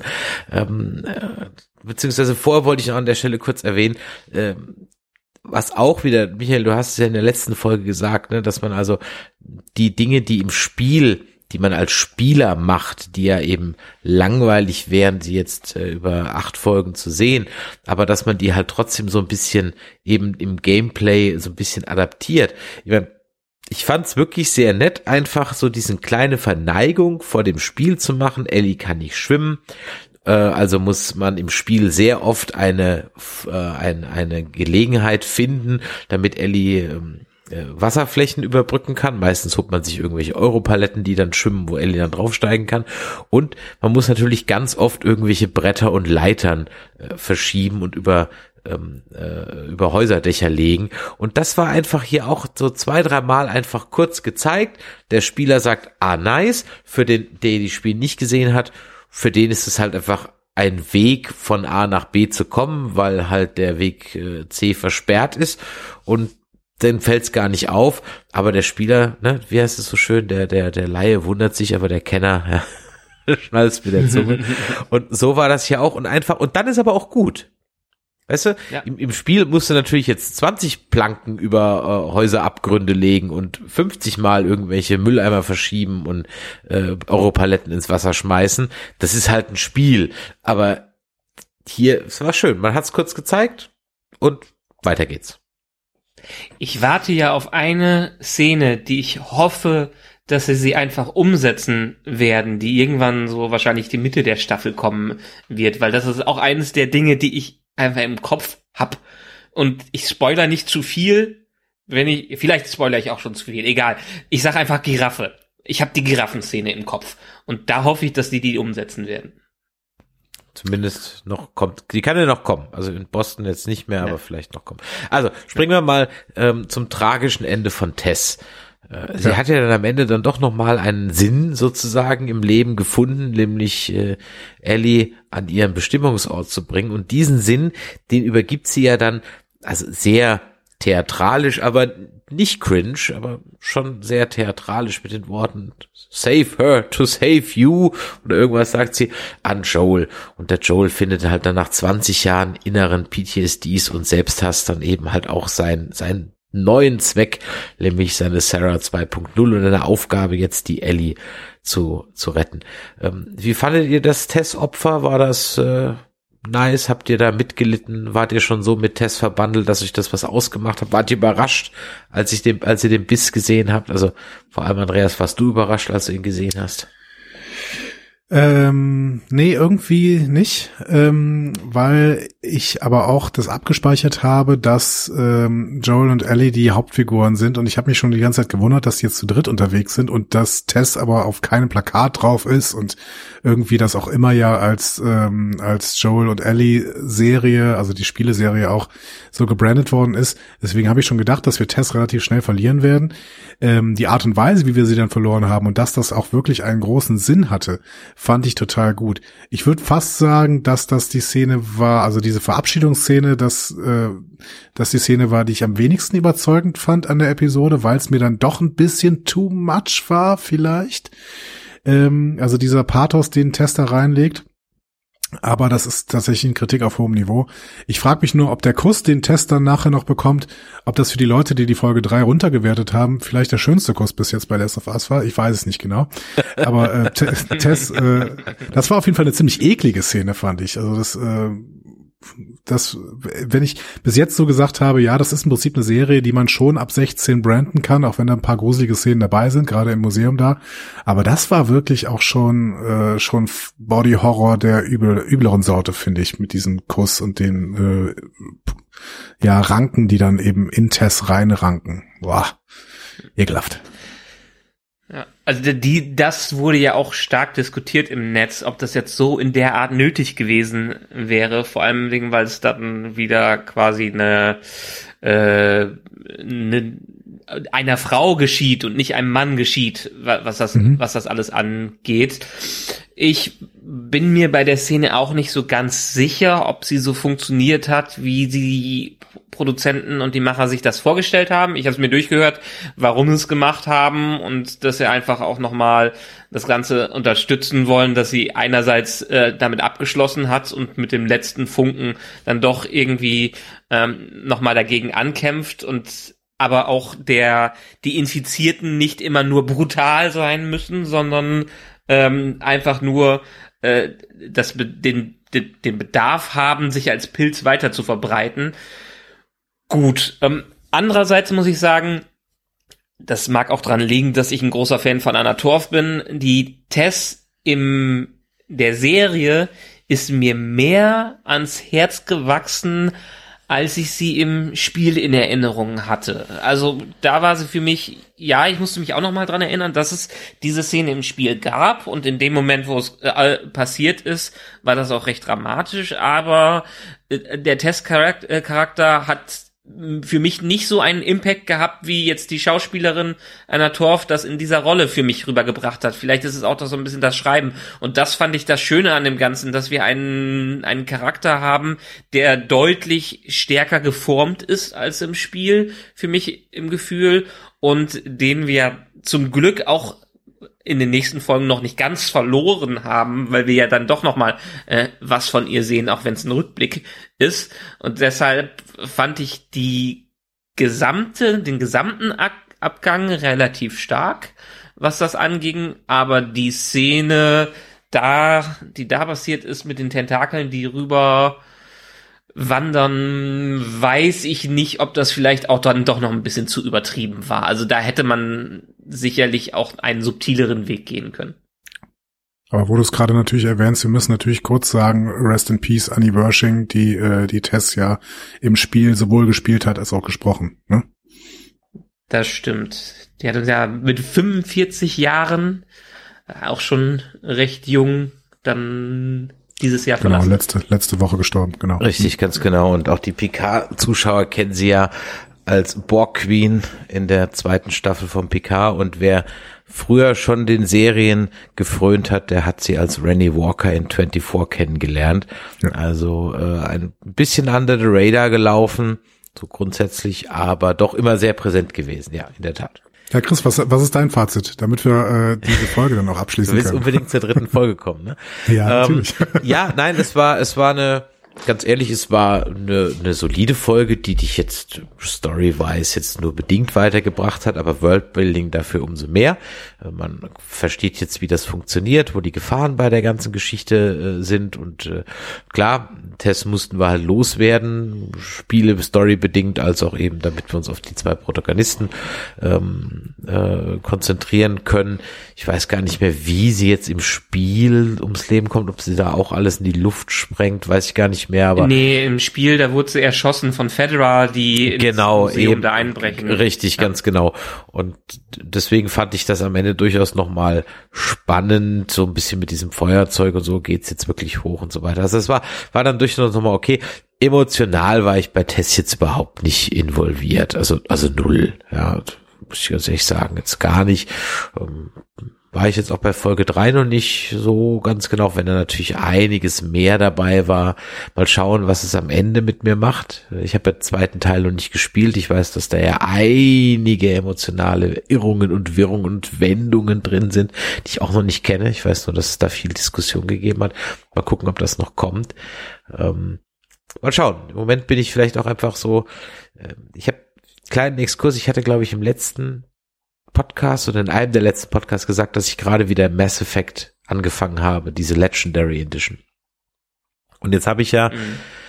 insgesamt ungefähr 25 Stunden mit dem ersten Teil, ungefähr 35 Stunden mit dem zweiten Teil verbracht, bin jetzt bei 37 Stunden im dritten Teil und wir sind noch lange nicht auf die Zielgerade eingebogen.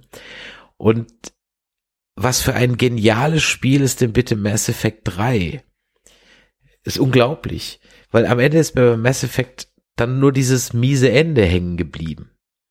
Und bei vielen ist, glaube ich, nur dieses schlechtes Ende hängen geblieben, was sie dann gefixt haben und so weiter und so weiter.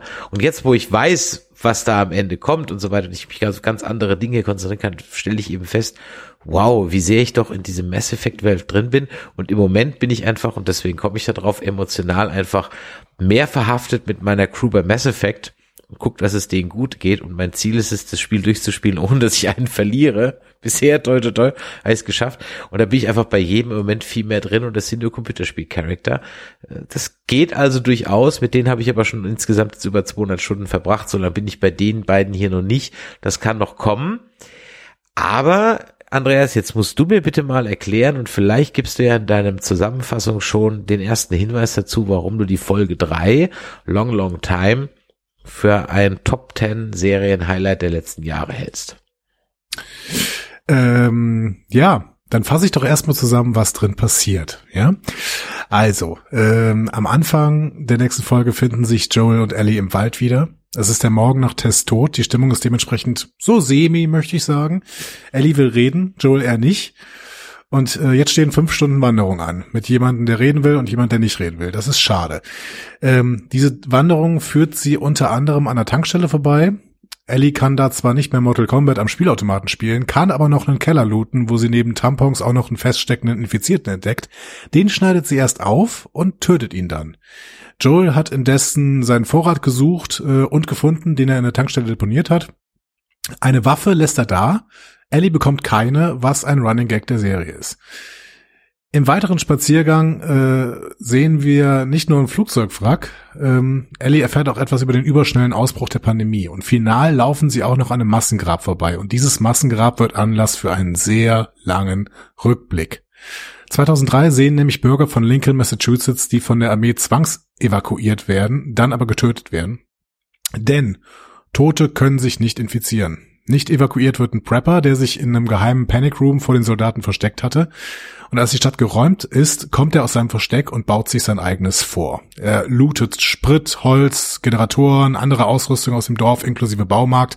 Er richtet einen Elektrozaun um seine Straße, bastelt Fallen zum Schutz und sich selbst eine autarke Minisiedlung mit fließendem Wasser, Gasherd, Heizung, Strom und Gemüsegarten. Am Ende sieht man ihn bei einem Steak mit Wein aus dem örtlichen Weinladen und vor dem Zaun wird ein Infizierter vor seinen Pfeilen, von seinen Pfeilen getötet. 2007 sehen wir den Mann wieder und wieder gehen seine Bewegungsalarme an, aber dieses Mal ist kein Infizierter in seine Falle gelaufen, sondern ein Mann namens Frank.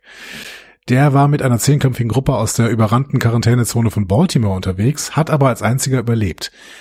Der Prepper hilft Frank, äh, Frank aus der Grube, gegen das Versprechen, niemandem davon zu erzählen, bietet er ihm auch eine heiße Dusche und Kleidung an. Und es geht sogar noch weiter. Der Prepper kocht Frank einen Kaninchenbraten, serviert einen Wein und bietet Frank sogar einen Nachschlag an. Frank lehnt ab, aber bekommt große Augen, als er das Klavier sieht. Er schnappt sich auf dem Klavier liegende Noten, Linda Ronstedts Long Long Time. Singen kann er nicht besonders äh, und spielen auch nicht so super, was den Prepper dann dazu motiviert, sich selbst ins Klavier zu setzen und das ganze Lied wunderschön zu singen. Frank fragt, wer ist das Mädchen? Und der Prepper antwortet, es gibt kein Mädchen. Und dann küssen sie sich und der Prepper stellt sich als Bill vor. Die beiden landen im Bett, wo der unerfahrene Bill von Frank Nachhilfe bekommt, aber auch die Warnung, dass es hier um Gefühle geht, nicht um Prostitution. Und diese Gefühle halten auch im Jahr 2010 äh, drei Jahre später noch. Frank fängt an, das Gelände schöner zu gestalten. Bill ist immer noch im Postapokalypsen-Modus und kann damit überhaupt nichts anfangen. Aber Frank geht sogar noch weiter. Er hat Gäste eingeladen. Und das sind Tess und Joel, die dann im Garten mit Bill und Frank essen.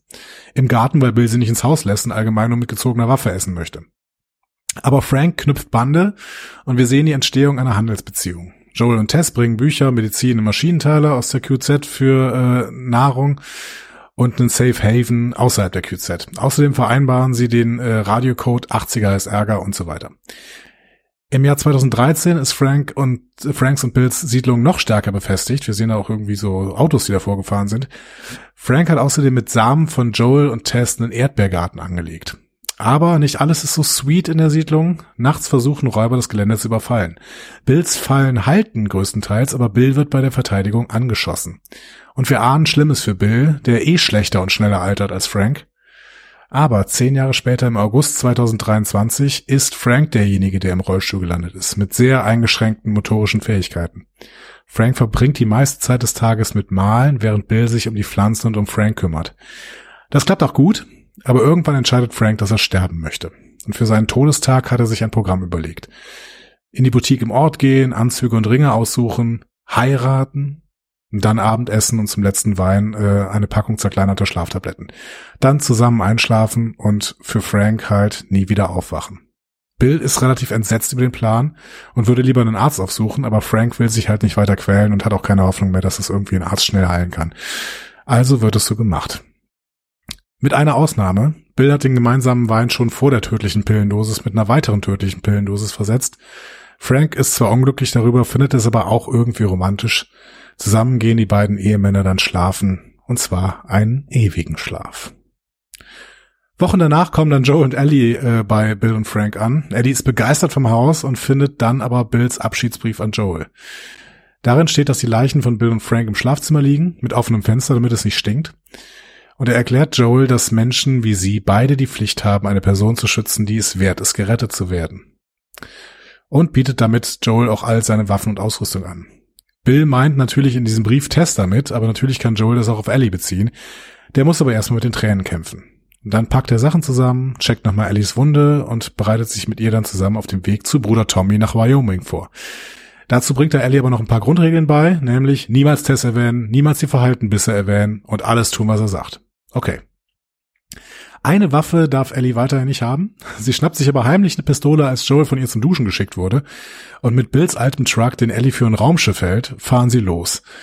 Und über eine Kassette im Radio spielt Ellie Linda Ronstadt mit Long Long Time ab. Darauf können sie sich einigen, musikalisch, und sie fahren in Richtung Wyoming. So, dann sag mal, komm, lass es raus. Hast die ganze Woche gewartet. Ich habe die ganze Was- Woche was hat dich geweint. so was hat Äh, dich ich so die, ich, gecatcht die Wo dabei? ganz, ich wollte gerade sagen, ich habe die ganze Woche gewartet und äh, die halbe Folge geweint. Also ich habe selten äh, hat mich eine ähm, Liebesgeschichte von Leuten, die ich überhaupt nicht kannte, die mir gerade eingeführt worden sind, hat mich so gecatcht und ich war so drin und es, die war so unglaublich gut erzählt, dass ich echt, ich äh, hatte nicht nur die Tränen in den Augen stehen, ich war vollkommen drin und ähm, ich weiß nicht, ob man das hätte besser erzählen können, was man hier erzählt. Ganz unabhängig davon, dass die Rahmenerzählung auch gut ist, weil sie ähm, kurz genug ist, aber wieder die Stärken von Folge 2 eben ausspielt, nämlich dass man einerseits ähm, so ein paar Wege hinter sich bringt, dabei wieder Worldbuilding bekommt, dabei aber auch Charakterbuilding bekommt. Das heißt, ähm, das mit Joe und Ellie gehen, geht in der guten Qualität weiter, die wir in Folge 2 gesehen haben, aber dann eben diese Kernhandlung, ähm, die Geschichte von Bill und Frank hat mich unglaublich gekriegt. Ich fand sie brillant erzählt. Ich fand, da war keine Szene zu viel, keine Szene zu wenig. Ähm, du hast, du hast es nicht zu überdreht, was diese äh, Emotionalität angeht. Und gerade deswegen hat sie, äh, war diese Emotionalität so authentisch. Ich konnte alles nachvollziehen, was den beiden passiert ist. Es war einfach Normalität in der Postapokalypse. Und ähm, ich, ich weiß nicht, ob man das besser erzählen kann. Deswegen ähm, absolut brillant. Absolut brillant. Ich kann da nichts Schlechtes dran finden. Ja. So. Hab ich, tot, hab ich durch tot geredet. Nein, nein, alles gut. Ich wollte nur jetzt dem Michael den Vortritt lassen, weil er sich vorhin so subtil beschwert hat, er käme immer zu kurz bei mir. Alles gut.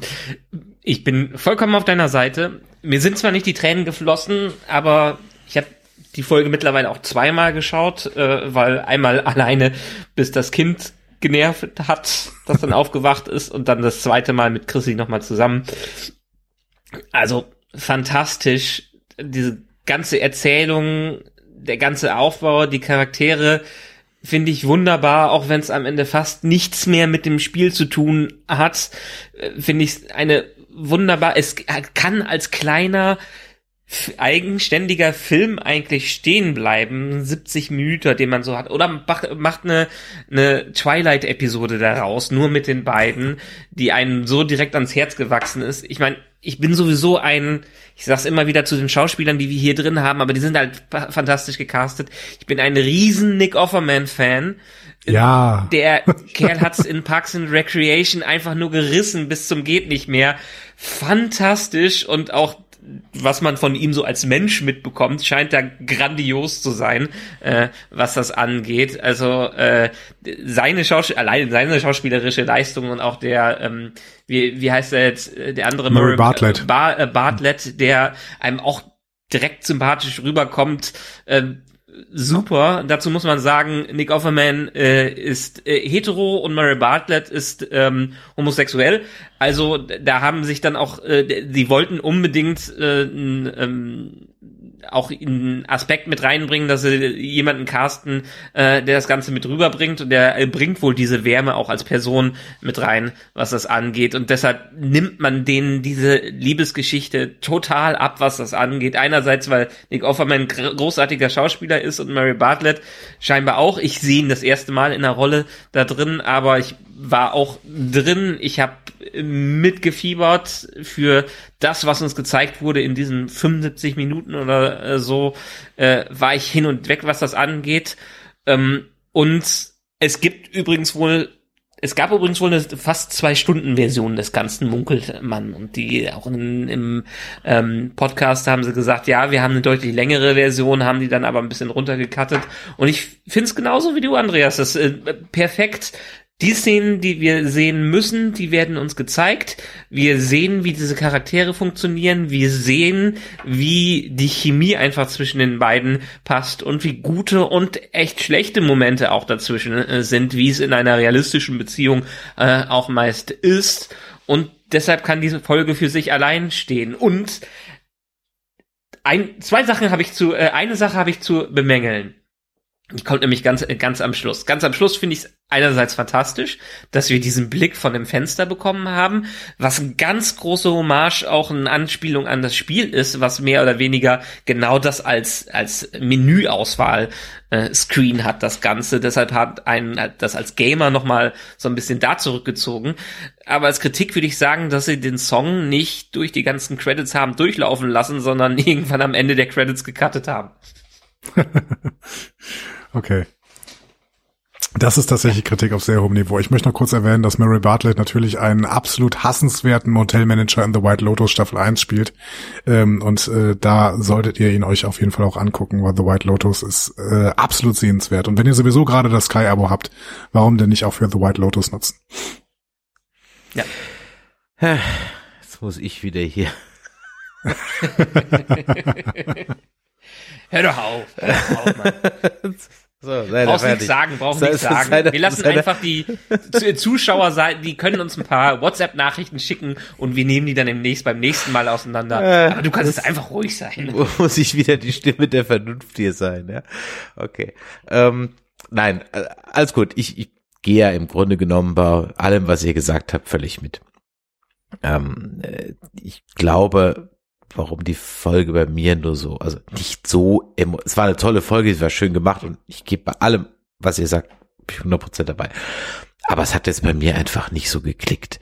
Ich glaube einfach, dass zum einen mein Goldstandard, was kurze Episoden aus einer Beziehung zeigen, um mich emotional zu involvieren, einfach äh, ab ist.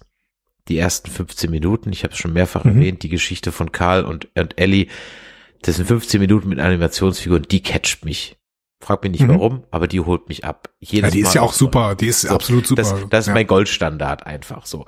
Ja. Ähm, ich habe, klar, ich sag mal so, wenn man sich eh 75 Minuten Zeit nimmt, dann kam mir der Kuss ein Ticken zu schnell. Ja, nicht, der Kuss an sich stört mich nicht und auch, dass wir ja ein queeres Paar gesehen haben, whatever, scheiß drauf, also das ist mir völlig wurscht, aber der kam mir einfach ein Ticken zu schnell, also how are the odds, ne, also, mh, mm, okay, äh, da hätte ich sie lieber einfach ein bisschen mehr in der Montage gezeigt, dass sie einen Ticken länger zusammenleben oder wohnen und er halt dann so nach und nach, irgendwie so, das fände ich einen Ticken überzeugender. Forever Nerd Girl ging es übrigens genauso. Und der gemeinsame Suizid am Ende, der war sicherlich extremst tragisch äh, gemacht und so weiter. Und das wird äh, bei euch wahrscheinlich überhaupt nicht diese Assoziation geweckt haben und beim amerikanischen Publikum oder ausländischen Publikum sowieso nicht. Aber ich musste halt dummerweise gleich ans Röschen, also Amelie und Ernst Hugo aus der Lindenstraße denken, äh, die sich halt auf exakt die gleiche Weise mit exakt dem gleichen äh, Ablauf halt auch das Leben genommen haben. Und zwar halt exakt exakt, das war halt genau gleich, genau gleich. Also in der Postapokalypse der Lindenstraße. Das war halt schon Anno 97. Ich habe es extra nochmal nachgeguckt. Ja. Und dann hatte ich halt so diese Lindenstraßen-Vibes auf einmal und da war ich halt leider, konnte ich das in dem Moment halt einfach nicht so, so würdigen, wie man das wahrscheinlich oder die, wie die meisten das tun. Das soll euren Spaß oder eure Freude daran nicht schmälern. Ich sehe das absolut und das ist, es gibt im Grunde genommen überhaupt nichts an dieser Folge auszusetzen. Ich meine, es war natürlich, könnte man jetzt sagen, die hat auch, die hat uns jetzt irgendwie so storywise nicht weitergebracht und sie hat uns, wie die andere Folge auch, trotzdem weitergebracht, weil auch hier wieder ganz, Michael hat gerade dieses Menü erwähnt, ne, mit dem Fenster, ist so auch, auch endlich macht eine gefundene Notiz mal Sinn. Wie viele Notizen findet man in x-beliebigen Videospielen? man fragt sich immer so, wer schreibt die ganzen Scheißbriefe eigentlich, ja? Jetzt weißt du endlich mal, wer da einfach ist. Auch dieser, dieser Wandel vom Prepper im Grunde genommen dann zu, zu, zu diesem äh, netten äh, Dude, der sich dann um den anderen sorgt, das war schön. Ich fand's toll, dass der die Krankheit von oder der, der, der Krebs von Frank nicht äh, klischeehaft durch Husten angedeutet wurde, sondern dass man einfach einen Time Jump von zehn Jahren macht und dann ist er halt krank. Ja, das, das sind so, so diese kleinen Wege, wo sie so erfrischend anders sind als das Übliche. Und das finde ich toll. Das, das fand ich wirklich einfach toll, weil normalerweise kennt der ja eine, und er weiß ganz genau, fuck, der hustet, der macht's nicht mehr lange. Und ja. das, waren einfach so diese, diese kleinen Dinge, die ich einfach wirklich toll fand, die mir Spaß gemacht haben. Mein Highlight war, ehrlich gesagt, der, äh, wo sie dann wirklich so dieses alte Ehepaar oder sich so ein altes Ehepaar sind und dann so streiten über die, die Government are Nazis. Ja, das war, das war fantastisch. Ja, das war wirklich toll, weil ja jetzt, halt aber früher doch nicht. ja, ja das, genau.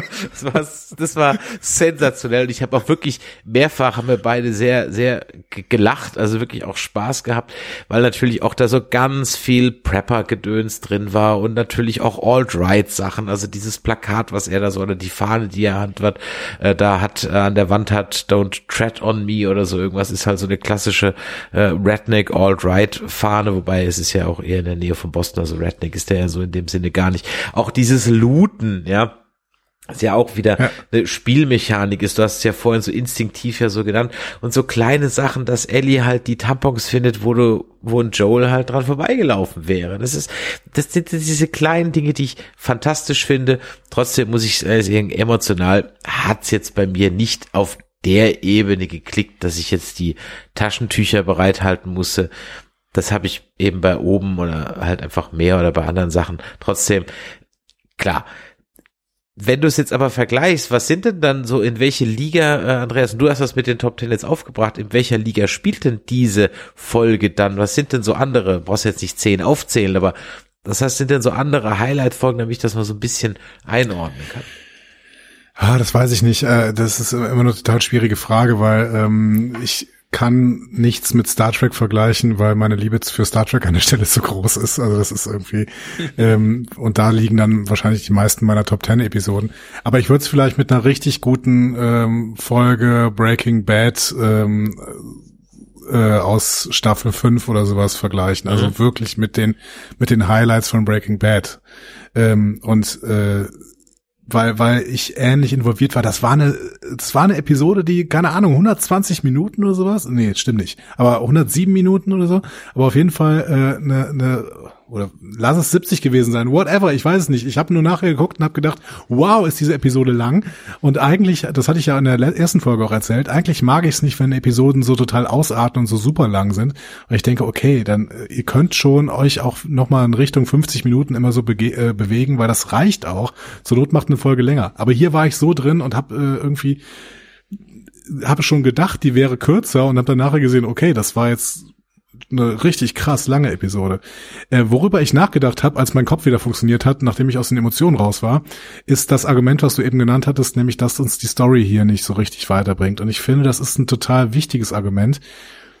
Allerdings muss man hier jetzt wieder den The Walking Dead Vergleich machen. Ne? Wir hatten da teilweise 24 Episoden, in denen die in 20 davon im Wald rumgelaufen sind mhm. und ähm, mhm da da mal irgendwas begegnet sind und da mal, aber im Prinzip nichts passiert ist. Und dann hatten wir auch Rückblicksfolgen, die dann aber die Story um Pope und Leia erzählt, keine Ahnung, oder Lena oder ich weiß schon nicht mehr, wie sie heißt. Das ist völlig egal, aber es waren war einfach Quatsch. Lia. So. Und ja. Lia, danke. So, äh, dann denke ich irgendwie, wenn ihr offensichtlich Bock habt, so eine Folge zu erzählen, und daran werden sich, glaube ich, Serien in Zukunft messen lassen müssen, und die Writers Rooms in Zukunft sitzen zusammen und äh, überlegen sich, wie sie ein äh, Long, Long Time irgendwie integrieren können in ihre Staffeln ähm, wenn die doch so eine Folge sich entwerfen, dann sollen sie sich verdammt nochmal die Zeit nehmen, um die zu erzählen. Vielleicht, ich weiß ja nicht, was die Handlung von The Last of Us noch hergibt. Und ich weiß nicht, ob sie nachher ins in Hetzen geraten, wenn sie nur neun Folgen haben.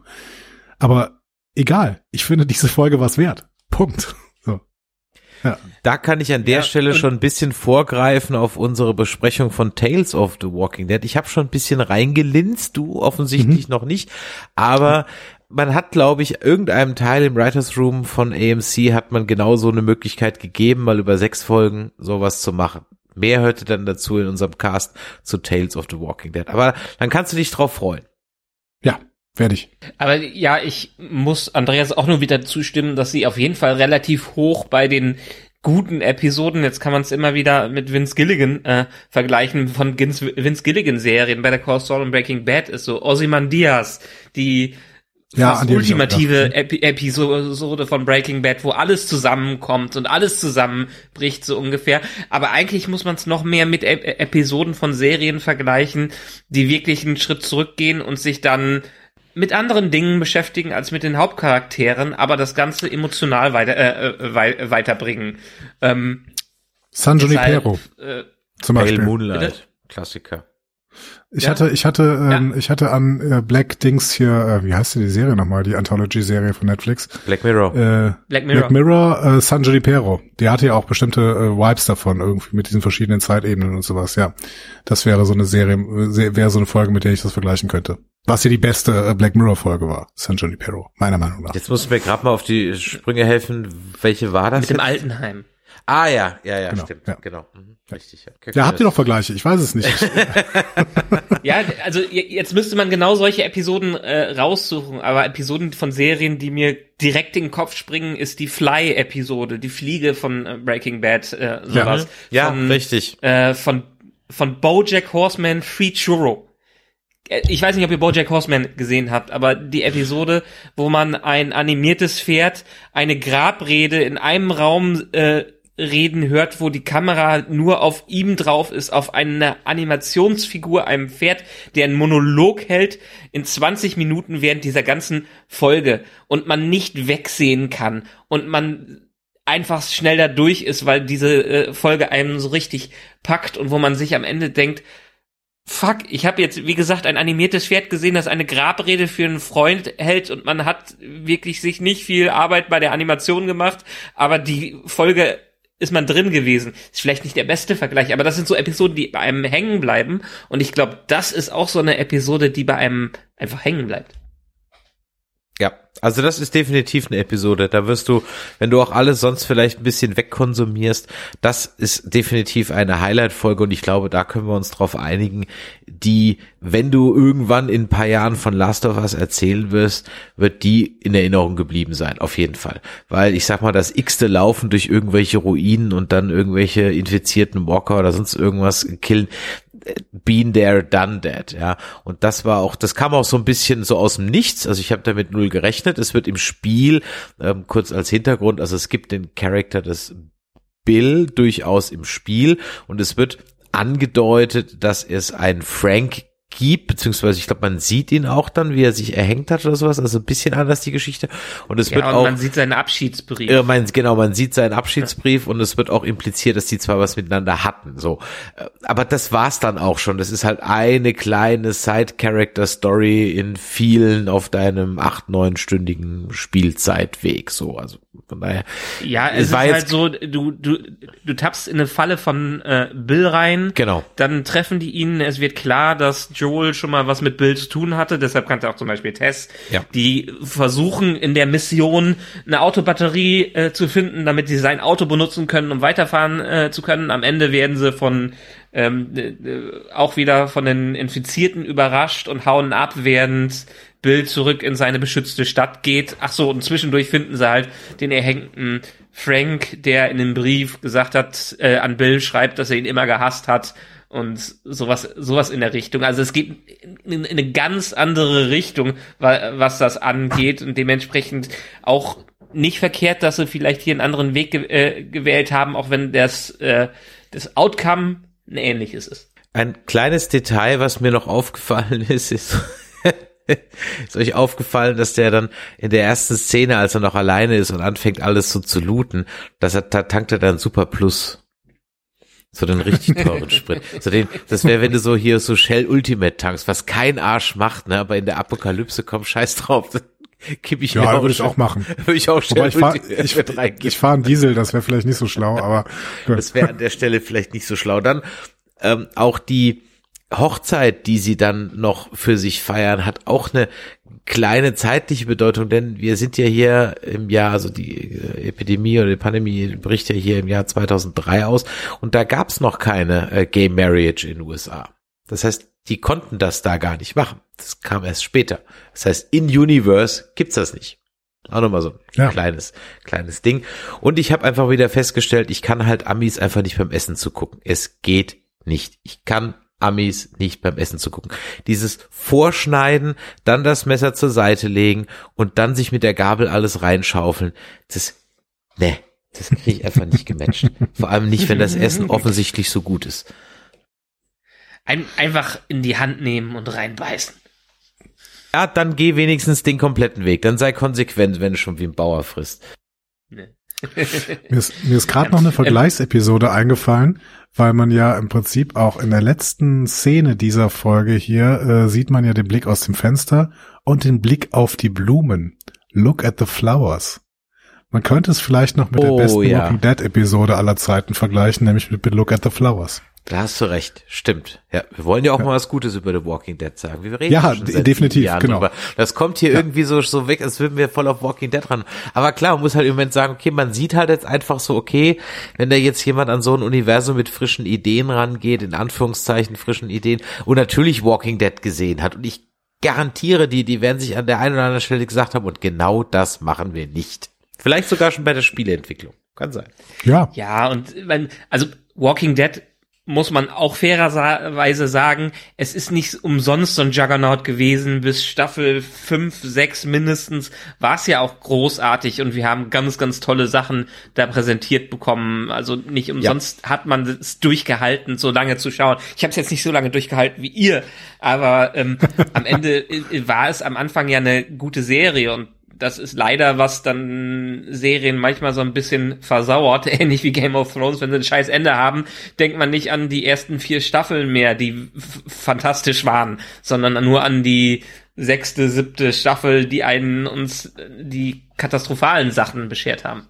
Vielleicht ist es dann auch dieser Effekt, den ich vorher mit Mass Effect 3 beschrieben habe. Vielleicht lohnt es sich dann wirklich nochmal zu einem Game of Thrones zurückzukehren oder zu den Anfängen von The Walking Dead und sagen, okay, komm, in dem Wissen, wie es ausgeht und hm, aber lass uns doch noch mal in die kurzen Zeiten zurückhüpfen, wo es wirklich gut war. Aber dann kommt halt wieder dieser Content Overkill, dass man sagen muss, ah, ist meine Zeit jetzt so viel wert, dass ich mir noch mal The Walking Dead einschalte? Hm, vielleicht irgendwann Kann mal. man übrigens auch Why not? sehr gut mit alten Serien machen, wie ähm, erinnern wir uns an die 2000er, wo ein paar Serien rausgekommen sind, die unglaublich gute Staffeln, erste Staffeln hatten, aber dann abgestürzt sind. Heroes, Prison Break, alle ganz großartig am Anfang. Dexter, die ersten Staffeln, fantastisch. Und dann sind sie alle abgeschmiert. Ja, weil man das Ding halt dann auf fünf, sechs, sieben Staffeln ausgerollt hat, was einfach nach drei Staffeln auserzählt war. Und da ist es doch gut, dass wir äh, ähm, bei The Last of Us quasi schon Ablaufdatum drauf haben. Ne? Nach zwei nach zwei Staffeln wird ja Schluss sein und ähm, hoffen wir mal, dass sie da, sich daran auch halten, weil äh, wir wissen, dass begrenzte Serien werden immer Qualität haben. Wir sehen es ja bei Star Trek PK. Ja, übrigens mit den zwei Staffeln ist nicht hundertprozentig korrekt, was das, äh, was das angeht. Ja. Die, die haben schon angedeutet, dass sie es wahrscheinlich nicht schaffen werden, das zweite Spiel wirkt, also eine zweite Staffel ist bestätigt worden, aber sie meinten, es wird wahrscheinlich schwierig sein, das zweite Spiel in einer Staffel unterzubringen. Und da stimme ich denen zu, weil es dann doch zwei Erzählstränge in dieser, in dem Spiel gibt, die das definitiv nicht leicht machen. Also Last of Us 1 ist ein ziemlich straightforward, was das angeht. Ist ein Roadtrip mit den beiden, äh, der, wo die speziell, äh, wo die ein paar Punkte abhaken. Last of Us 2, ihr habt es noch nicht gespielt, ist deutlich komplexer von der Erzählstruktur und von den Perspektiven her. Mhm.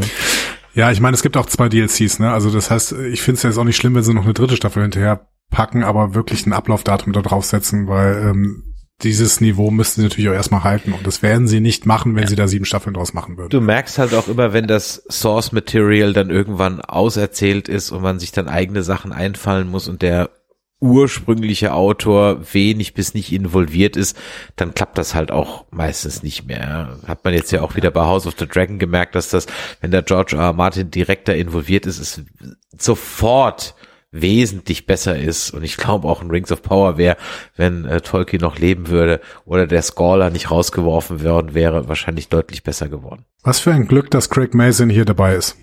Ja, ist so, ist so, absolut. Übrigens, den einen DLC, den werden wir definitiv in einer Episode noch Mhm. integriert bekommen. Und zwar äh, die ganze Geschichte rund um Ellie. Ja, ganz genau. Ja, liebe Freunde der Sonne, wir haben die 90 Minuten Marke gerade überschritten für euch im Podcast, wenn ihr das hört, wahrscheinlich noch nicht ganz, weil wir natürlich die ganzen Äs, Ims und fahlen Gags noch rausgeschnitten haben. Also die ganz schalen Witzchen bleiben noch drin. Aber wir wollen natürlich jetzt wissen, wie hat euch denn der ganze Mummenschanz gefallen? Seid ihr noch dabei? Geht ihr eher Richtung El Mercy und sagt, ah, catch mich nicht? Findet ihr auch, dass die Folge 3 Long Long Time zum Besten gehört, was ihr im TV gesehen habt? Lasst es uns wissen, da freuen wir uns natürlich über eine WhatsApp oder Sprachnachricht an die 01525 964 7709. Auf Discord könnt ihr fleißig mitdiskutieren unter nerdizismus.de slash Discord und natürlich freuen wir uns immer auf E-Mails an info.nerdizismus.de oder ihr kommentiert einfach auf unserer Webseite unter dem entsprechenden Beitrag. Wir freuen uns auch immer, hatte ich vorhin schon gesagt, über Bewertungen bei iTunes, Spotify und Podcast Addict. Gerade bei Podcast Addict sehe ich, wir haben da 2000 Abonnenten und gerade mal ein Dutzend Bewertungen. Freunde, das kann nicht sein. Macht euch mal einen kleinen Account bei Podcast Addict, der kostet nichts und dann könnt ihr uns da auch bewerten. Darüber würden wir uns auf jeden Fall freuen. Ich freue mich auf jeden Fall auf die nächsten zwei Folgen. Es macht richtig Laune, diese Runde macht mir Laune und ich bedanke mich bei euch beiden und ich bedanke mich natürlich auch bei euch, liebe Zuhörer, dass ihr uns wieder mal eure Zeit geschenkt habt und deswegen viel Spaß noch bei dem, was ihr tut, bei eurem Resttag und beim Nachhören, wenn ihr aufgewacht seid, weil ihr wieder den Podcast beim Einschlafen gehört habt, was ich immer ganz besonders schön und intim finde. Ich weiß nicht, wie es euch geht, aber ich finde es immer toll, wenn Menschen uns zum Einschlafen hören. Was Persönlicheres gibt's nicht. Also, in diesem Sinne, macht es Jod, lieber Andreas, lieber Michael, auch ihr. Vielen Dank. Bis dann. Tschüss. Tschüss, vielen Dank. Ciao.